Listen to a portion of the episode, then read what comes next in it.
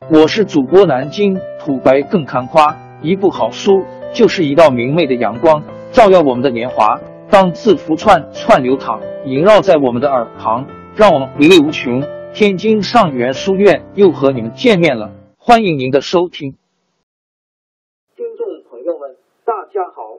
开讲前先打个小广告，作为主播，你们的关注和打赏是对我努力工作认可的结果。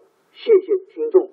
天津上元书院、南京土白更堪夸主播最新专辑《平化祖国华夏上下五千年》终于上线了，一部宏伟巨作。我们的祖先以伟大的创造力、强大的生命力和巨大的凝聚力，世世代代繁衍生息，历尽磨难，从远古走到现代，从蒙昧走向文明。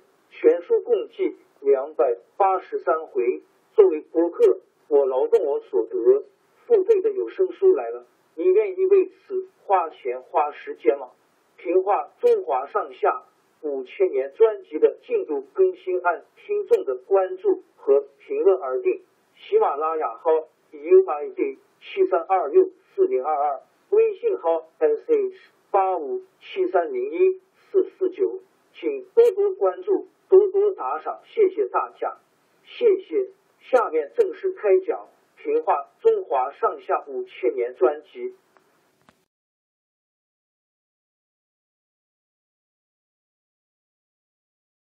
秦国打败晋国以后，一连十几年，两国没有发生战事，可是南方的楚国却一天比一天强大，一心要跟中原的霸主晋国争夺地位。公元前六百一十三年，楚成王的孙子楚庄王兴即位，做了国君。晋国趁这个机会，把几个一向归附楚国的国家又拉了过去，订立盟约。楚国的大臣们很不服气，都向楚庄王提出要他出兵争霸权。无奈楚庄王不听那一套，白天打猎，晚上喝酒。听音乐，什么国家大事，全部放在心上。就这样，窝窝囊囊的过了三年。他知道大臣们对他的作为很不满意，还下了一道命令：谁要是敢劝谏，就判谁的死罪。有个名叫武举的大臣，实在看不过去，决心去见楚庄王。楚庄王正在那里寻欢作乐，听到武举要见他。就把武举召到面前，问你来干什么？武举说：“有人让我猜个谜儿，我猜不着。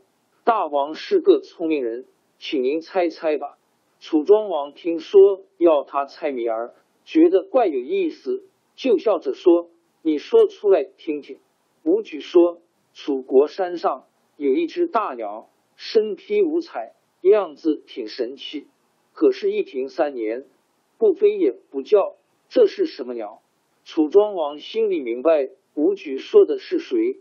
他说：“这可不是普通的鸟，这种鸟不飞则已，一飞将要冲天；不鸣则已，一鸣将要惊人。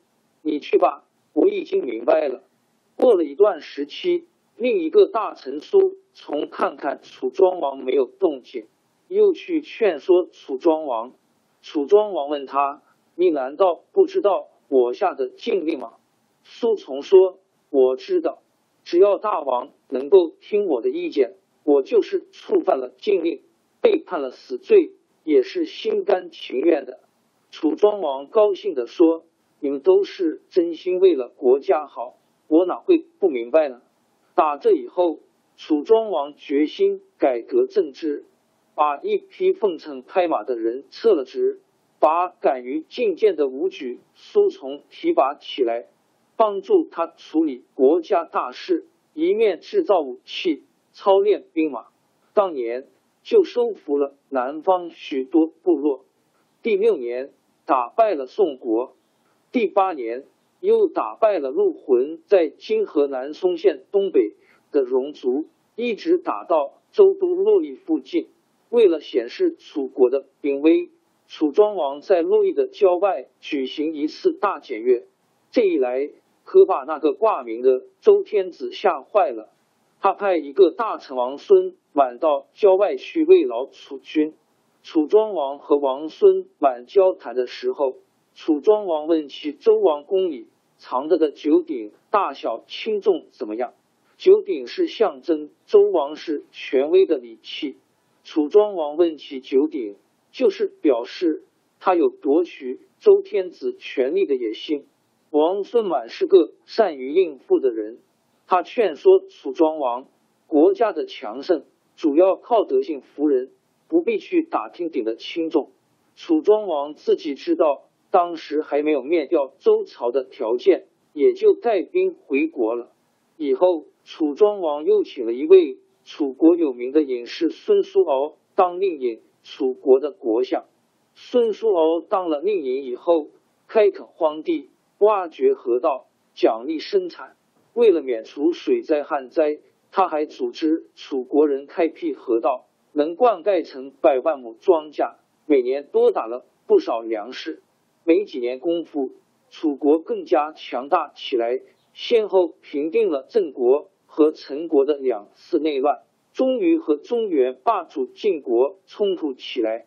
公元前五百九十七年，楚庄王率领大军攻打郑国，晋国派兵救郑，在毕地（今河南郑州市东）。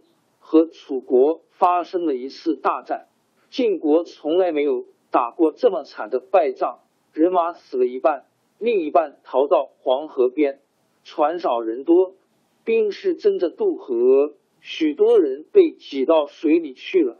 掉到水里的人往船上爬，船上的兵士怕翻船，拿刀把往船上爬的兵士手指头都砍了下来。有人劝楚庄王追上去，把晋军赶尽杀绝。楚庄王说：“楚国自从城濮失败以来，一直抬不起头来。这回打了这么大的胜仗，总算洗刷了以前的耻辱，何必多杀人呢？”说着，立即下令收兵，让晋国的残兵逃了回去。打那以后，这个一鸣惊人的楚庄王就成了霸主。从齐桓公、晋文公、宋襄公、秦穆公到楚庄王，前前后后总共五个霸主。历史上通常称他们是春秋王朝更迭，江山易主，世事山河都会变迁。其实我们无需不辞辛劳去追寻什么永远，活在当下，做每一件自己想做的事，去每一座和自己有缘的城市。看每一道动人心肠的风景，珍惜每一个擦肩的路人。